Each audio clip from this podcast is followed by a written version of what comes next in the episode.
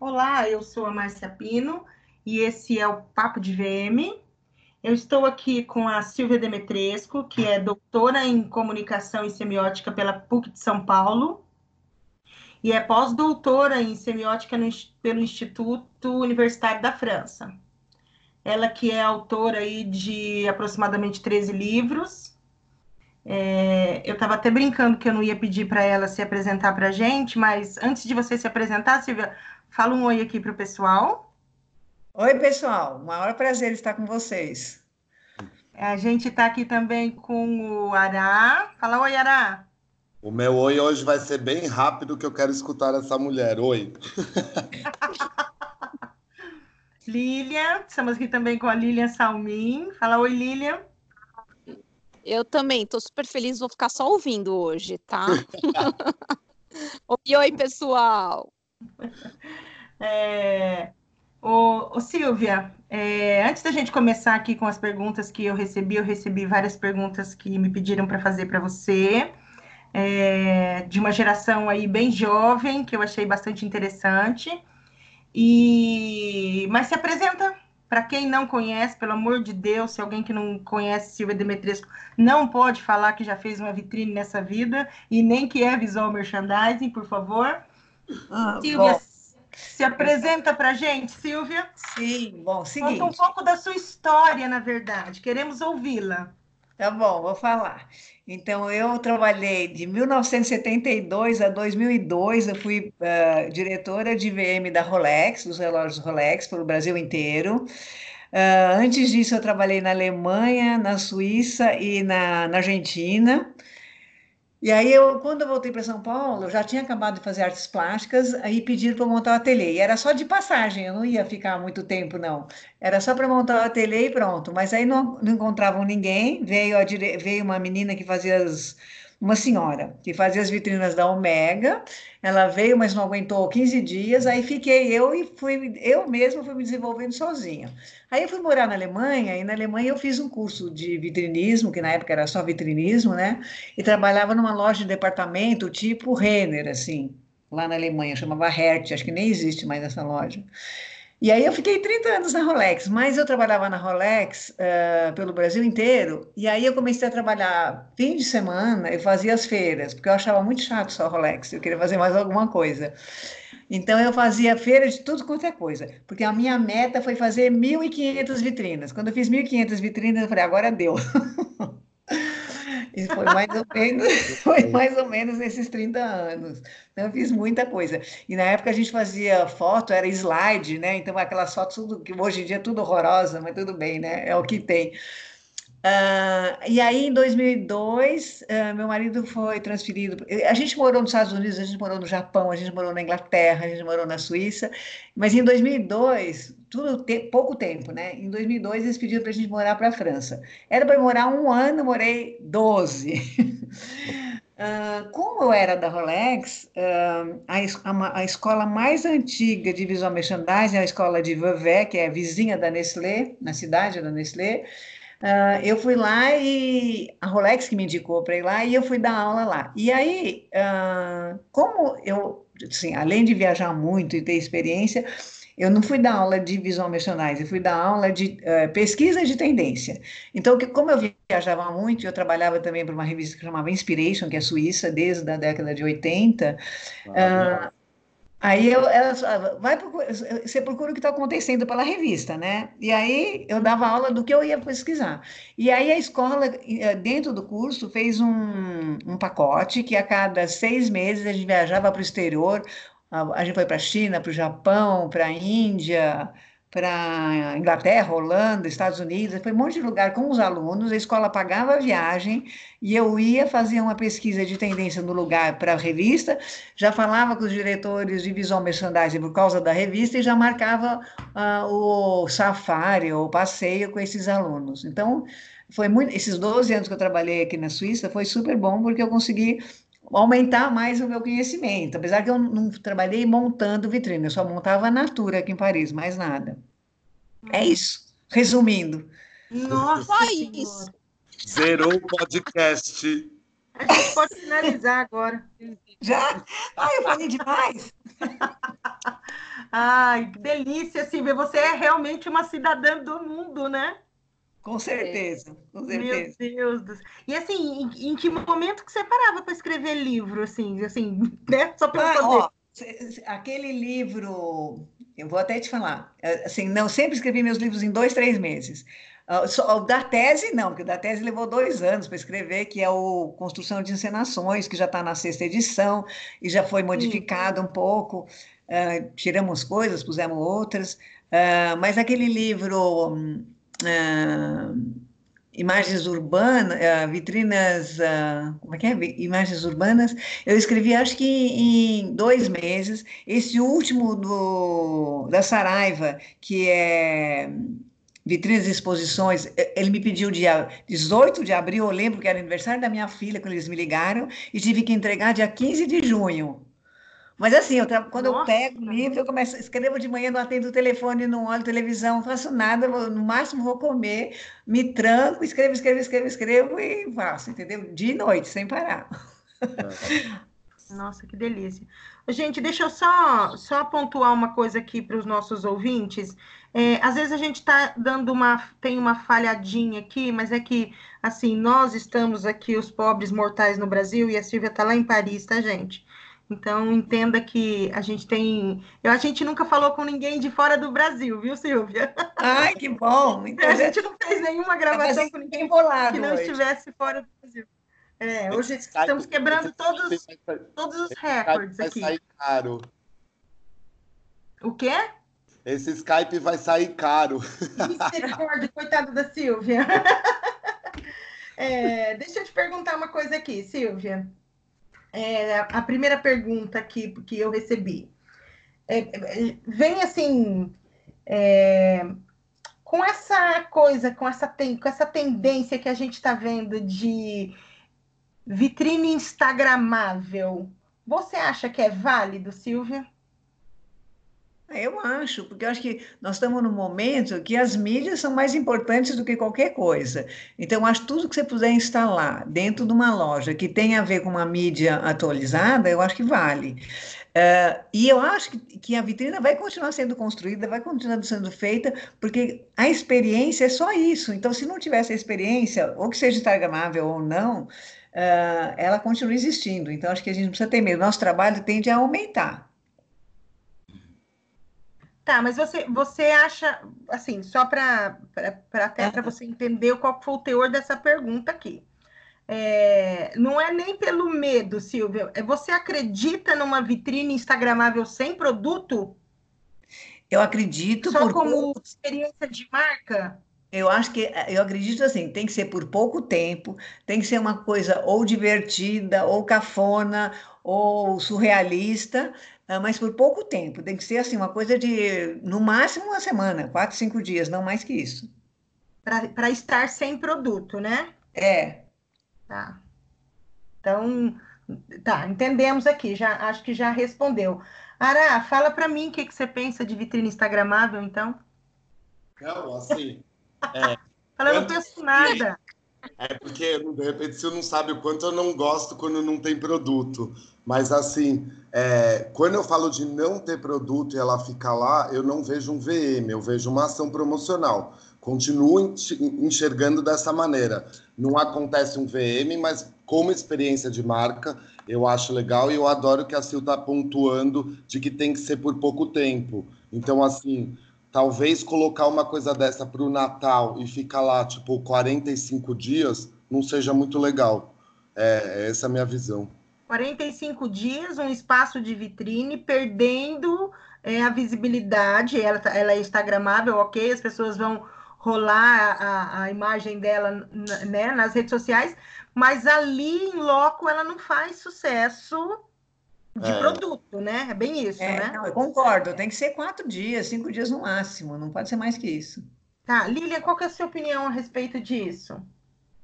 Não, é, é isso mesmo, Má. Eu acho assim que, de qualquer forma, a vitrine instagramável, ela consegue captar os clientes, porque hoje a, as mídias, realmente, as pessoas estão muito envolvidas com mídias, então todo mundo gosta de fazer sua selfie, sua foto e tudo mais, então realmente isso consegue captar cliente, mas eu acho que tem que ser um período bem curto mesmo, né, porque é, eu acho que uma vitrine com produto, é, ela é muito mais vendável do que uma vitrine Instagram. E ficou no mudo. Ai, meu Deus do céu. William ficou no mudo. Tá, Eu deixa ela. ouvi. não- Eu Vamos ouvi. ver se ela volta. É, eu ouvi o que ela disse também. Ô, ô, ô, ô, Silvia, você acha que se eu for fazer um investimento é, de uma vitrine instagramável para me ficar uma semana, Vocês conseguiram me ouvir? Conseguimos, mas tá tudo bem. Porque, é, Consegui. cortou um pouco, né? Ah, É. tá bom. Tá, você apertou alguma coisa aí que deu ruim, né? É. Não, acho que estavam tentando me ligar. Ah, você não botou no silencioso, bonita? É. Não, não botei, esqueci. Esqueci. É, o, o, o, o Lilian estava aqui perguntando para a Silvia que, o que, que ela pensa a respeito disso. É, sabendo né, do investimento que, que uma marca faz para ter uma vitrine instagramável, usar ela por um curto período talvez fique, né, fique numa situação difícil, assim, aí vou investir tanto para uma, né, para poucos dias. Por isso, talvez role os 45 dias né, o, é, a vitrine fique lá sem produto por 45 dias. Você não acharia, assim, mais interessante que, em vez de ter uma vitrine instagramável, é, tivesse um espaço instagramável dentro da loja? Não, não faria o mesmo efeito e ainda assim sem prejudicar a vitrine? Com certeza, eu acho que ah, um não precisa eliminar o outro, né? Então você pode ter o espaço instagramável mais a vitrina. E eu acho que investimento tem que ser na vitrina e no instagramável menos, se tiver que escolher. É, Entendi. é verdade. Eu acho que é Mesmo, mesmo com essa Me- mesmo que? mesmo com essa, é, com essa busca que as pessoas têm, porque assim, a, a gente vê é, as pessoas tirando foto é, em lugares que tem esses espaços instagramáveis e, e, e- e fazendo um engajamento, né, da, da marca, de É, tudo. mas não Então, assim, vende, né?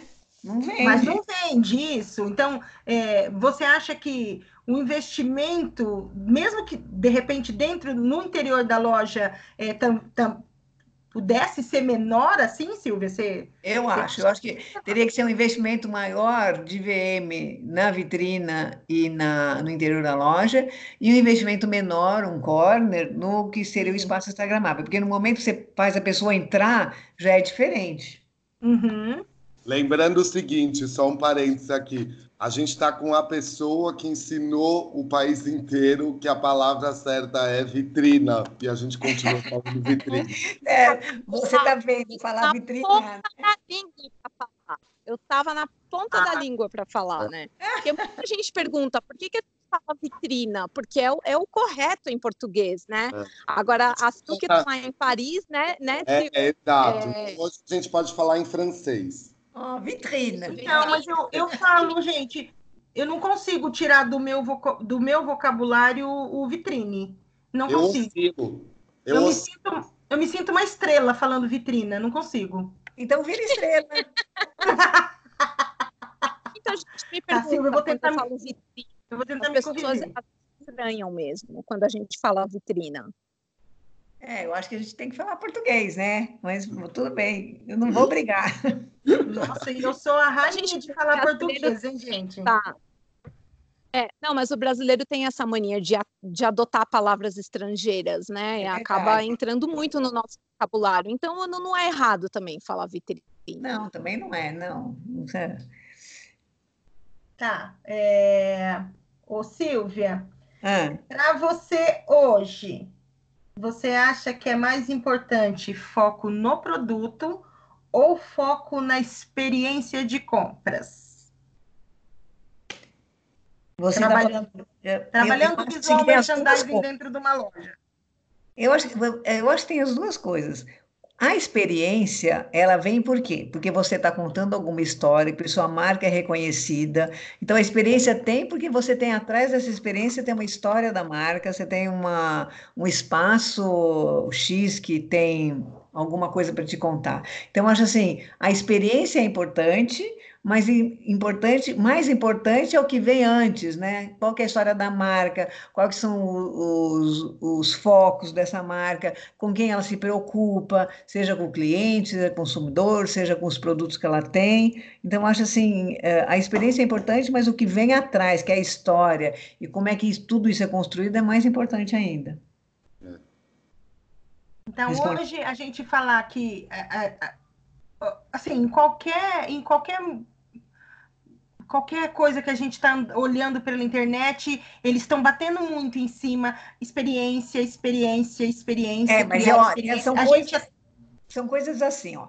Tendência, tendência, tendência. Já não tem mais o que falar de tendência. Experiência, Sim. experiência, experiência. Não tem mais o que falar de experiência. É. Então, acho que a gente tem que pensar o quem quer o quê. Então, vamos construir alguma coisa que o consumidor queira, que pode ser até que não seja experiência, né? Não sei. Porque, por exemplo, Uh, eu fui na Sephora outro dia, uh, numa especial, não é qualquer uma. E aí você compra um perfume, não era para mim. Aí a fulana, dependendo, acho que do, eu acho que depende do preço, tá? Não sei. Uh, ela pegou o perfume, pôs numa bandeja, levou num outro lugar, me levou numa saleta, e aí ela pôs luvas e embrulhou, tal, tirou aquele celofane e embrulhou o, presente, o perfume para presente com luvas. Será que isso é uma experiência ou é jeito da Sephora contar a história dela para um cliente especial? É. É, para mim não seria uma experiência, Silvio, assim, eu acho. É, não sei, eu achei interessante, mas é tratar um consumidor de acordo com a cara dele, é. né? Sim. É, daí a gente é, pensa que quando a gente fala de experiência, teria que ser para todo mundo, né? É, por isso que eu digo, então não é, acho que não é igual para todo mundo e não é a mesma coisa para qualquer marca. Sabe que na Sephora tem 10 mil perfumes, eu sei lá quantos tem, né? Não tenho ideia, mas tem milhares. Uhum. E aí, porque eu escolhi um que é mais caro, o cara me leva numa sala e manda embrulhar com a fulana, com luvinha, com não sei o quê. Então é porque que eu tenho uma experiência diferente de todos. É, sim, acho que para agregar valor também, né, o, o Sil, com certeza, para agregar valor para agregar valor mesmo, né? Por ser um perfume mais caro e tudo mais, né? Esse tipo de comportamento de. É. de é, assim, é uma experiência também, né? Porque se você estivesse comprando perfume para você, você ia se sentir especial, com certeza. E a pessoa que você estava dando também, você vê que está dando um presente bem especial também. Uhum, uhum. É, eu, eu gosto, eu acho que entra numa história. Esse exemplo é um ritual que para mim a experiência está ligada a um ritual de consumo. Então, desde a hora que pensou em entrar na Sephora para esse presente, para determinado perfume, isso acontecer e você passar adiante para alguém, entra num ritual de consumo que eu acho legal. Eu só não gosto quando essas coisas não são modernas. É, alguma maneira que você sente que está sendo meio forçada, né? Assim, tipo. É para é, virar é, uma experiência cafona em dois segundos, né? É, o forçado é horrível. é, não, é verdade, né? É. Você vai na loja de carro e todo mundo quer experimentar o carro. Não vai sair é. daqui. Que ridículo, né? É, exato. Mas quando a gente fala, então, então vamos só para eu entender aqui, ó. Quando a gente fala de experiência, a gente até comentou no podcast passado, né? A experiência, quando uma loja fala é, da importância de se criar experiência, ou quando ela está criando experiência, a experiência tem que ser para quem comprou e para quem não comprou, certo? Certo. Você teve uma experiência num determinado ponto, então é foco no produto, na minha visão aí. Então, esse produto é especial e ele tem uma apresentação especial, né? Com então, certeza. É, para mim, é continu... fala, fala é a continuação de uma experiência que já está acontecendo e daí focou uhum. no como ritual de consumo final, assim. É, eu acho que essa palavra que o Ará está usando do ritual, acho que é exatamente isso. São rituais para pessoas especiais ou rituais para a massa que seria a tal da experiência. Eu é. acho que até essa palavra ritual fica melhor do que experiência. Porque, enfim, experiência é tudo, tendência é tudo. A gente fica com essas palavras que todo mundo usa, que nem todo mundo é. tem diabetes, todo mundo tem é. colesterol. É a mesma coisa, é. sabe? Eu, eu tento deixar de uma forma um pouco mais didática na minha vida. Eu pego essas palavras que são tendências e tento deixar de uma maneira mais explicativa assim para as pessoas, porque é muito estranho, faz tanto tempo, eu já falei disso aqui num podcast, falar a palavra experiência, para mim na minha cabeça me joga para minha aula de química no colégio, sabe? Pum. É, faz uma fumacinha, né? É. é essas palavras de modinha do momento, né? Aí é, acaba que acaba confundindo. Às, às, vezes eu também prefiro ser um pouco mais didática, é, traduzir um pouco mais a, a, a palavra com, com outras expressões, porque acaba ficando um pouco cansativo, todo mundo falando da mesma coisa, né? E não é. consegue se diferenciar, parece que é tudo igual. Uhum. Exatamente, todo mundo basicamente tem o mesmo texto sobre tudo. É, você falou de modinha e eu recebi uma pergunta aqui, olha, que eu achei bem interessante, que a pessoa quer saber aqui, ó. O que, que você pensa, Silvia, sobre o modismo de todo mundo se dizer visual merchandising hoje? Você acha que isso é ruim para os profissionais sérios do mercado ou você acha que isso dá mais visibilidade para a profissão? Não, acho péssimo. Porque daí o cara faz uma caca e fala que é visual merchandising, e a próxima vez vai, o cara vai chamar um visual merchandising, vai, mas ah, eu fiz, mas o cara não sabe nada. Ela veio aqui e pôs dois vestidinhos lá porque ela achou bacana os dois vestidinhos, ou ele pintou a parede de cor-de-rosa porque está na moda. Então, eu acho assim, não, eu acho que quem é visual merchandising é e quem não é, não é. E eu acho que a, aquele grupo que a gente está formando com a Ará, com a Lilian, sobre esse uh, VM, um núcleo de VM específico, eu acho que isso vai ajudar os profissionais a serem profissionais. É igual ser médico e a enfermeira vai lá e fala, assim, não, eu vou fazer o seu curativo, eu vou costurar a sua barriga, porque eu já vi, eu sei. É a mesma coisa. É verdade. Desculpa, o jeito que a Silvia me explica as coisas, eu gosto tanto, eu começo a chorar de rir. É tão papum. Uma pessoa com tanta história, mas, meu, é uma visão tão moderna, né, de tudo. Também, eu sou dinossauro, então, mas eu não sou arcaica, né? Não, nem um pouco, nem um pouco. E uma, e uma visão prática, né? Porque, tipo assim, ah, os livros, elas são, têm uma leitura muito fácil, né? Tipo, eu, quando eu iniciei no VM, aquilo para mim era um troféu. Eu falei, meu Deus, porque a, a, quando eu comecei a minha carreira de, de VM, quando eu comecei a atuar como VM, você vai em busca de materiais e, e, e, é, e era poucas opções que tinham, né?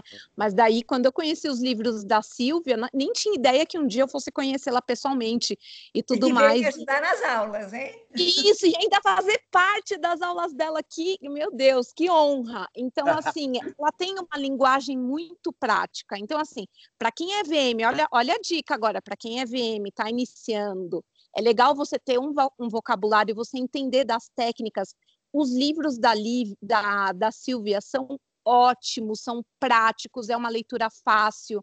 Então, assim, eu super indico, porque, sério, me ajudou tanto, tanto. Até nas últimas aulas que eu dei no Senac, eu usei muito, muito mesmo, de verdade, Sil. Então, assim. Obrigada pelo marketing. Mas é que é verdade, tipo, não, é, é uma coisa assim que faz muito parte da nossa vida. Todos os VMs, lá, lá no nosso grupo mesmo, quase todos têm seus livros, né? Porque realmente são livros que são muito bons, que ajudam muito a gente. Uhum, uhum. Depois a gente vai em algumas reuniões e escuta umas coisas horrorosas, né? É, é verdade. Ô, ô Lilian, o que, que você acha dessa, né? Você, você concorda com a Silvia? Do, do caso do modismo, desse, de ter Uma... pipocado 10 mil visual merchandisers no, pelo Brasil? Então, sabe o que acontece? Eu acho que falta é, conhecimento em relação ao visual merchandising. O que acontece, as pessoas confundem muito, tipo, com vitrinismo. Na minha opinião, eu acho isso. Então, as pessoas é. acham assim, ah, faço uma vitrine bonita, visto dois, três manequins, coloco uma arara por ordem de cor, e não, e não é isso. Entendeu? Visual merchandising é uma coisa extensa eu mesma, quando eu comecei, as pessoas nem, nem conheciam, não sabiam o que era visual merchandising. A gente falava em vitrinista, né? É, então, por que, era, que hoje. Era... É. era vitrinista, porque não tinha. Com o tempo, a gente foi tendo todo esse estudo mais aprofundado e saber que a loja inteira é uma vitrina. Né? É. Então, assim, é, é muito estudo, é você estudar a marca, é você saber coordenar os produtos de acordo com o público-alvo, você montar os looks de acordo com o público-alvo da, daquela marca. Então, assim, é um estudo muito aprofundado. Então, isso é o que acontece com muitos VMs iniciantes. Eles não, não têm ideia que precisa ter todo esse estudo. Então, é onde acontecem os erros quando uma loja contrata uma pessoa que não é um profissional qualificado, ele não estudou, ele não tem esse, esse detalhamento todo de trabalho profissional, essa postura, e daí ele acaba, é, na verdade, fazendo alguma coisa que não é legal para aquela marca. Então a marca não vai ter o resultado que ela queria. Então é, é, é, é onde acontece de um profissional manchar a nossa imagem, de quem realmente vai lá faz um trabalho, um estudo, faz a, a curadoria da marca, entendeu? Então, assim, é uma coisa muito mais aprofundada. Uma vez, eu vou até dar uma cortada assim, uma vez um, um, um, cara aqui na França, médico, falou assim: como é que você pode ser doutora em visual merchandising? Não tem cabimento, porque o doutor é que nem ele vai, estuda o corpo humano, ele sabe as veias, sabe os ossos, sabe as artérias, e ele vai e cuida de você. Eu falei, ele cuida de você por um momento, e eu tenho que cuidar da loja, tenho que gostar a história da loja, a história do produto, as cores, o que eles gostam, o que eles não gostam, quem é o consumidor. É a mesma coisa, só que é outra especialidade, mas tem que ser profunda. Falou tudo. Uhum. Nossa. Ô, Araki, você, o que, que você pensa? Não, não tenho nem mais. Eu acho que já virou uma política nossa. Acho que já foi tudo respondido. Tipo, é, agora com esse exemplo aí, assim, acho que isso aí tem que ser adotado por todo mundo, de, de passar adiante esse exemplo que ela, que ela acabou de, de comparar. Afinal de contas, a loja tem tudo isso também. Tem veia, tem artéria, tem todos esses pedaços aí. É eu costumo falar que é quase que um ser vivo. Então. Já chegou. É, exatamente. É. Oh, você sabe o que, que eu observei? Estava é, dando uma olhada esse final de semana e eu observei que tem outra coisa pipocando agora. O Não quê? só. Porque assim, eu tinha visto, eu, eu vi esse universo de, de canais no YouTube e e Instagrams, né, de, de gente ajudando você montar a loja com três dicas infalíveis. E agora eu estou vendo é, eles indo um pouquinho mais profundo, assim, tentando ajudar o lojista na questão de atendimento. Então, assim, o que tem de gente, mas assim, tem muita gente. Eu acho que alguns se desencantaram do próprio visual merchandising, até porque provavelmente sentiram na pele que não é tão fácil assim, que não, não é qualquer um, né? É, que sem experiência, sem nenhuma vivência, sem nada, é, não poderiam fazer alguma coisa. Agora eles estão dando dicas rasas de como ajudar o lojista ai, com estoque, com compra de produto, com as redes sociais, com atendimento, com treinamento de equipe. De verdade, como tem gente operando milagres na internet, cara. É, é. surreal. É. Google. Hoje a gente tem o Google, né, Má? Então, assim, é, a gente pega as informações do Google e acha que aquilo é o suficiente. Não é. é, é precisa ter vivência. Não tem como você vender uma ideia sem você ter vivência da. E cortou. Cortou, cortou a Lilian, viu? Ô, Silvia, deixa eu aproveitar. A Lilian voltou? Voltei, estão me ouvindo? Voltou. Ah. Ah. Ô, então, eu tô falando que ah. Alô, estão me ouvindo? Pode tá falar, pode falar. É, falhou um pouco. Estou falando que tudo tem a parte boa e tem a parte ruim que a gente sabe analisar, né? Uhum. Mas, mas, eu acho que o, o problema de, desses blogueiros, VMs fictícios aí, primeiro porque no Brasil não tem um curso para te dizer, você é formado nisso, que nem um arquiteto, que nem, sei lá, qualquer coisa. Uh, segundo, tem, tem a, a, quantidade não quer dizer a qualidade. Então, se o cara não sabia fazer, dava um jeito na vitrina e a loja estava uma caca, ele vai saber de, de, de, produto, ele vai saber de almoxarifado, ele vai saber de compra? Não vai, né? Então, é complicado isso, misturar essas estações. Mas tem, uhum. Silvia, é o que mais se vê nesse momento. Inclusive, deram até uma folga para os VMs. Ô, ô, Silvia, sabendo que não existe milagre, receita de bolo, nem absolutamente nada, mas eu recebi a pergunta, Silvia. Ah. Duas dicas. Duas dicas da mestre Duas dicas da mestra. É, ah. de como fazer uma vitrine perfeita. Tô ferrada. Liga Aquela, Uma vitrina perfeita. Duas dicas, vai. A vitrina perfeita. Ó, a vitrina que eu mais gosto é Bergdorf Goodman, em Nova York. Eu acho que aquela é a vitrina perfeita. Agora, a diretora, que é a Linda Fargo, que eu conheço, ela é um pouquinho mais nova do que eu. O que, que ela era? Ela é a diretora de criação da, dessa marca americana, que começou como joalheria, depois virou moda e tudo. Ela era, uh, ela era diretora de consumo. Antes de ser diretora de consumo, ela fazia as compras e antes de fazer as compras, ela era vendedora. Então, você imagina, ela foi vendedora dessa marca, depois ela foi diretora de consumo, quer dizer, ver quem consome, como consome. Depois ela é a diretora, ela que faz as compras e ela que cria a vitrina. Então, você vê o que ela tem de conhecimento e de bagagem atrás dela para criar uma vitrina. Quando ela cria uma vitrina, eu acho que ela cria a vitrina perfeita, porque ela é o público que ela gosta, é o público que vem dentro da loja dela, e ela sabe exatamente o que ela comprou e exatamente o que vai para a vitrine e o que vai para a loja. Então, acho que a primeira coisa é saber tudo de tudo que tem dessa marca. Tô certa, Ara e Lília? Não, para mim Não, é tá... engraçado você falar tá. disso, porque para todo mundo que me pergunta às vezes, ah, quem seguir no Instagram, tirando Deus e o mundo que eu falo, eu sempre falo Linda Fargo. Assim, ah, é, porque é, realmente é um conteúdo grande numa pessoa só e, e para mim ela faz até as, as vitrinas para ela mesma, assim. Tipo, é, com certeza. Só que acerta aquele, fazendo para ela mesma. É, aquele último andar da Berta é a cara dela, só as coisas é. que ela compra, que ela usa para as amigas dela. E acerta nas colegas. E assim, as vitrinas, quando você vê pessoalmente, é de emocionar, você fica emocionada. É realmente você. É, é, é, assim, ela consegue realmente captar de todas as formas o cliente. É. Você deseja demais aquilo que está ali, né? Então, assim, é, é surreal como ela fala com. É quase. Eu entendi um... que foi a. É quase um quadro. As, as vitrinas delas são quase quadros, assim. É, então... é sensacional mesmo. Então, eu assim, acho que a dica que, assim, mais, acho duas coisas tem que ter para fazer uma vitrine ou para fazer o visual merchandising de uma loja. Tem que ter um, um, produto, que ele pode ser até ruim, né? eu acho que o produto, mas tem que ter uma história e tem que ter iluminação. Acho que são as duas coisas mais importantes. Que você está rindo, Nossa, né? mas é Aquela listagem que você já tinha dado já era mega importante. É. Daí você veio e deu mais duas ainda.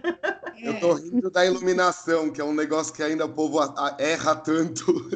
É, erra demais, né? Principalmente loja de rua.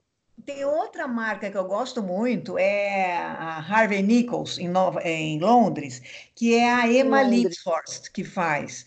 Que eu também conheço, ela é bem mais nova, ela é toda punk, toda tatuada, cabelo pintado de branco também, assim, ela é muito legal, mas ela faz uma vitrine, a vitrine é muito boa, as histórias são muito boas, ela tem grana para fazer, Aquela loja, não sei se vocês conhecem, cada andar é um tipo de público diferente, então tem para senhora, para senhorinha, para jovem, para urbano, para tudo assim, é muito separado. E ela é muito boa, mas eu acho que a vitrine não é tudo da Linda. É a Emma Lindhorst, que também é muito boa. Acho que são as duas assim que, que eu gosto, sei lá.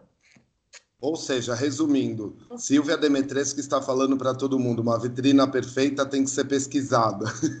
É, e muito. Porque isso, é, 99 não, isso se enquadra de trabalho, marca. 100% de, de oléu lá. É. é. E, se e se enquadra para então, qualquer marca isso.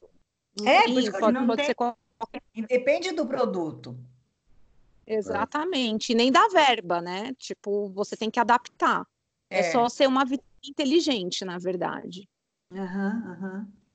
Então eu vou finalizar aqui o pensamento dizendo assim, ó, não tem três pilares de sucesso, tem que ter muito mais para poder montar a vitrine perfeita, certo? Certo. Tem que ter um bom profissional por trás. É, um bom profissional. Tá, você veio aqui para a pergunta agora, era? A pergunta era bem essa, ó direta, direta para Silvia. Silvia, você acha que existem estratégias que qualquer um sem ajuda de profissional, pode fazer numa loja e que tenha sucesso? Complicado. É. Também achei. Obrigada. Ará, eu nem tinha passado a pauta para você, Ará. Por que, que você foi falar do profissional? Eu acho, eu acho que não, não, existe isso daí. O cara vai, vai dar caca em algum lugar. Ele pode acertar a vitrine e errar o display, ele pode acertar o display e errar, errar a arara, uh, pode misturar tudo e virar uma salada de fruta. Eu acho que, é, que não tem. Tem que ter o um profissional. Esperemos que vai ter uma escola para fazer isso, porque na Suíça a escola tem, é de 1913. Então, vocês imaginam uma escola que é de 1913, tem mais de 100 anos. É. Talvez edição de looks, né? Porque vamos dizer é. assim que quem está no ponto de venda, eles têm o conhecimento de, de produto, até da, do que os clientes estão em busca, principalmente a gente que está lá no Bom Retiro, né, Ara? Geralmente as fábricas ficam até em cima, tem as estilistas. Então, eu acho que até a edição de looks, é, eu acho que até eles conseguem fazer, né? É, sem, tanto que a gente faz a cenografia, eles fazem a maioria das trocas sem a nossa mão de obra, né? Muitas Isso. lojas dão sequência na troca de looks sem precisar da gente.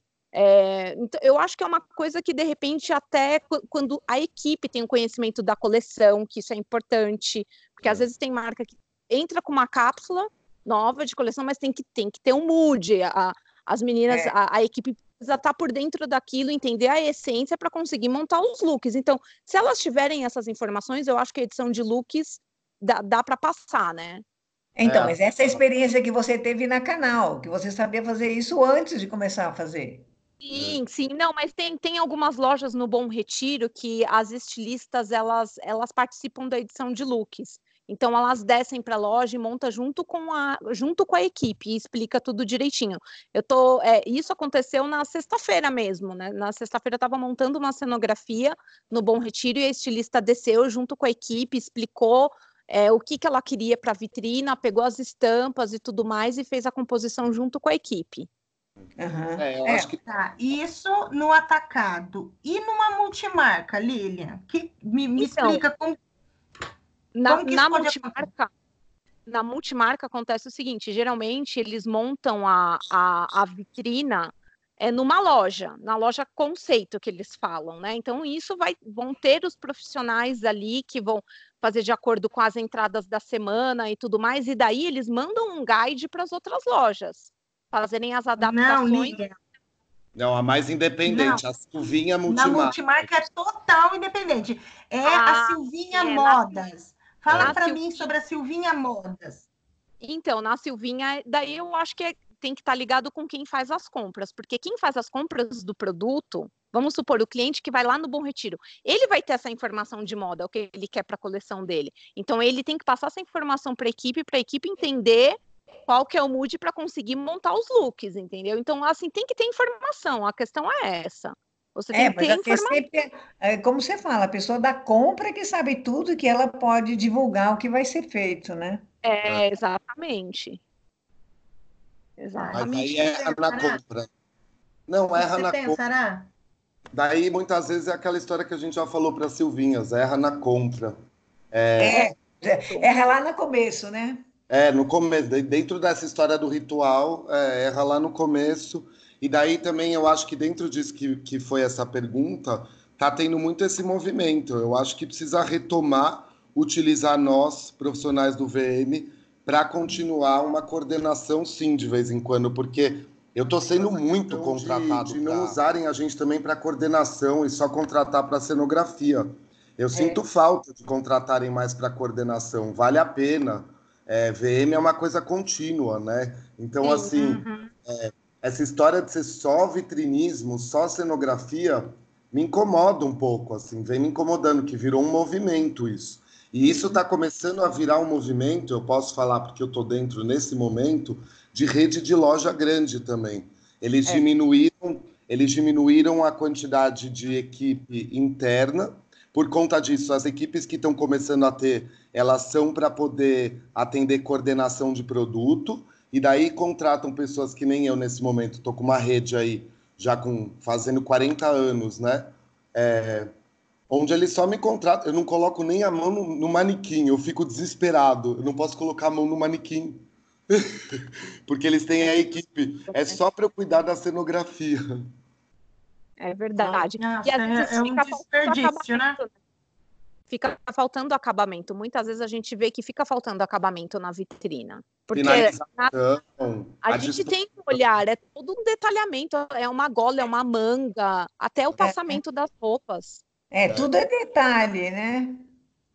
É, ô, ô Lília, você falou de passar roupa, eu lembrei é, de um dia eu tinha muitas lojas para montar, e aí eu chamei a minha sobrinha para me dar um help, né? Era para passar a roupa e vestindo, né, os manequins. E aí ela me traz uma camisa que tinha uma, uma gola com um laço, né? E o laço sem passar. E eu falei para ela, Maria, volta para passar essa peça aqui. Não, eu já passei, titia. E eu falei assim, titia. Laço... Tá é, ela era, era minha sobrinha. Aí ela, ela falou, já passei, titia. Aí eu falei assim, o laço, amor. Aí ela olhou para mim assim, nossa, não acredito, tem que passar até o laço. Falei, filha, se não passar o laço, não precisa passar a camisa. Você não tá me entendendo? Ela achou um saco trabalhar. Ela falou, tem muitos detalhes. Hã? Não foi exploração infantil, não, né? Não, quando, eu, quando ela me chama de Titi, ela tem, ela tem 23 anos, 20. É, a Maria tem 23 anos. Mas é que ela é uma sobrinha muito querida, tá? Então, ela me chama de titia. As coisas mais ricas do mundo, ela me chama de titia. Deixa eu fazer mais. Ó, oh, gente, 41 minutos. Jesus, a Silvia ah, não passou. É Silvia Demetresco. Ah. Jesus, 41 minutos e a gente nem ouviu a Silvia falar. Imagina, é. eu falei, vamos deixar a Silvia falar mais. Silvia, essa, essa pergunta veio de, de uma menina, ela disse que ela está começando agora a olhar essa questão, tentando estudar, tentando, correr atrás dessa profissão aí de vitrinista, de visual merchandising. Ela perguntou assim para mim, pediu para eu perguntar para você.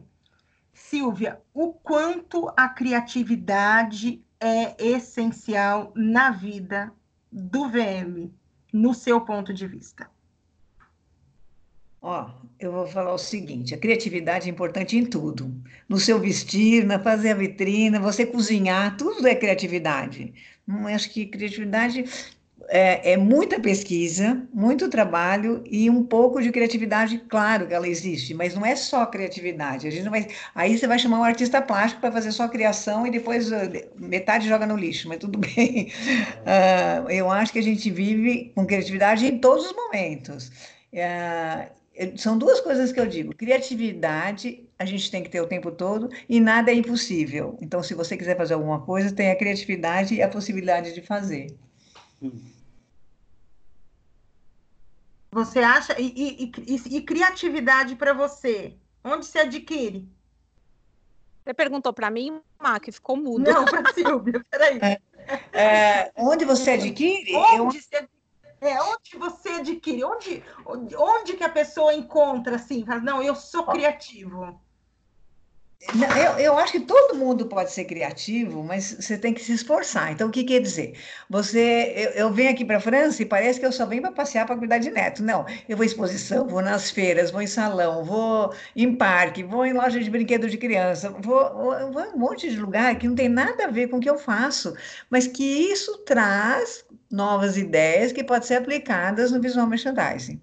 Então, acho mesmo um cara de cinema vai fazer a mesma coisa, um cara de cozinha vai fazer a mesma coisa. Então, acho que assim, é pesquisar, pesquisar, pesquisar, e aí você consegue criar em cima das coisas que você viu, que na realidade, tudo que você conhece se transforma em alguma coisa, mais o mood da cidade, das pessoas, você consegue criar alguma coisa. Mas só criatividade, eu acho que não existe. Existe processos de, criatividade, existe pesquisa em criatividade, mas a criatividade sozinha eu acho muito difícil. Porque, por exemplo, Picasso, todo mundo acha. Picasso, eu acho assim que Picasso e Andy Warhol são dois personagens que eram marqueteiros, pouco criativos. Se você, eu conheço bem Andy Warhol porque eu morei em, em uma cidade onde ele nasceu, onde tem um museu e, e, conheci a diretora do museu, então conheci bem o trabalho dele. E o Picasso acha a mesma coisa. E o que, que eles faziam? tanto o Picasso quanto ele. O Picasso estava aqui em Paris e ele ia ver o que, que o Braque fazia, o que, que o Lautrec fazia, que, que, sei lá, todos os artistas da época, ele ia lá era amigo, ia no ateliê ver o que eles faziam, sugava o que ele achava bom e colocava na obra dele. Então, tem, tem obras, teve uma exposição aqui em Paris, que Braque e Picasso trabalharam juntos e nenhum dos dois assinou as, as obras. Por quê? Porque Picasso estava chupando o que Braque estava fazendo. Então, Braque fazia as colagens de, de jornal, o Picasso vai lá e faz também. Ele faz o cara descendo a escada, o Picasso vai lá e faz a outra mulher quebrada. Então, assim, um olhava o outro, e aí ele, como como bom marqueteiro, conseguia criar alguma coisa nova pelo olhar dele em cima dos outros. É a mesma coisa quando eu vou na feira, lá, mesmo objeto. Por que, que eu acho isso bom e aquilo ruim? Por que, que eu consigo pescar o que é bom dentro da feira? É, por quê? Porque eu estou com o olhar acostumado a selecionar dentro do que está lá o que é bom. Eu vou na 25 de março, eu tenho, garanto que a Lilian e o Ará devem fazer a mesma coisa. Você vai na 25, tem tu, assim, aqueles entulhos, um monte de coisa. E no meio daquela bagunça, você consegue selecionar a coisa que serve. Então, acho assim, é, é, uma, é uma obediência, uma dedicação, uma pesquisa de um olhar específico em achar o que é bom, o que não é bom, e isso você vai aplicar na sua criatividade. Difícil? É. Não. Foi tranquilo, achei Achei uma, uma super resposta. A pessoa precisa é, ter repertório de vida, né? Para saber olhar, né? Para tirar informações dos lugares que não sejam só os lugares de moda, né? Então, assim, outros olhares também trazem. E, e em algum momento você fica com repertório para gerar alguma coisa nova, né? É. Você, Ara, o que, que você pensa disso? Ai, gente, não tenho nada para falar. Gostei tanto dessa resposta. Tá bom já. Mas, ó, acrescentando o que a Sil falou, eu, eu já fui no Museu do, do, Picasso e eu fiquei assim, e eu, e eu vi muito um pouco do processo criativo dele. Eu, aliás, eu comprei um livro que falava sobre as obras dele e eu percebi que a, é, esse lado criativo dele, da, das obras, tinha muito a ver com os momentos da vida dele também. Então, assim, é, a criatividade, ela pode, você pode buscá-la é, desde alguma coisa, um momento da sua vida que você está focando mais em alguma coisa, ou então esse processo criativo você pode encontrar ele numa forma que, que nem a, a, a Sil falou, eu também eu gosto muito de viajar, e eu acho que isso para mim serve como uma válvula de escape para o meu processo criativo no trabalho. Então, assim, no, nem sempre funciona para mim, por exemplo, ver uma vitrina é, isso não, não gera um processo criativo bom para mim. Na verdade, o que me gera um processo criativo, essa parte de, de trabalhar minha criatividade, é ver pessoas diferentes, lugares diferentes, ir para é, é, museu, essas coisas. Tudo isso, Sim. na verdade, você tem que encontrar o que vai te inspirar nessa parte de criatividade. É uma coisa que você vai descobrir com o tempo, no, quando você amadurecer seu lado profissional. Sim. É, é assim eu tinha saído sem. Acho que deve ter caído a internet, mas agora já voltou. Já, é, né? Tô, tô. Voltei. Eu, eu falei assim, o Ará ficou desesperado aqui, eu fui ali, chamei a Silvia de volta. Ah, é, não, o computador desligou, não sei por quê, esse computador novo, não sei lá o que aconteceu, estou no telefone. Nossa. É, não, mas de qualquer forma, estamos aqui com 48 minutos. Eu gostaria muito é, de agradecer a, a, sua presença aqui é, e dizer, eu sei que você não gosta, mas e dizer é, que eu, quando eu comecei também, comecei a, a, primeira vez há 10 milhões de anos atrás, eu fui também num, num workshop seu e, e, eu compro os livros e eu só pude te conhecer o ano passado, pessoalmente, né? Mas é. que, que para mim, assim, você é dona da última palavra, tá? o que você falou tá falado. E, ah, e, que eu sou, assim, uma imensa fã mesmo é, da sua história, dos seus livros, do seu trabalho. Eu queria que você é, deixasse aí um, alguma mensagem, né? Porque você pode, né? Você é diva, você pode deixar uma mensagem aqui para as pessoas que que estão começando ou que estão aí analisando esse caminho. Eu recebi um monte de gente falando: ah, eu estou me apaixonando por essa profissão, tenho visto muita coisa.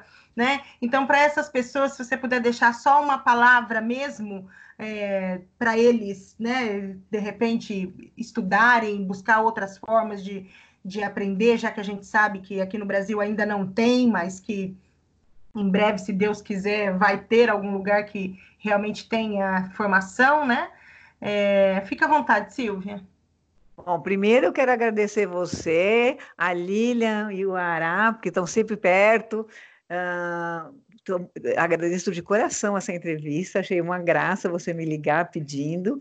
Faço isso com a maior boa vontade. Eu acho assim que eu cheguei numa etapa da minha vida que eu tenho que ensinar as pessoas tudo que eu souber, eu dou com a maior boa vontade.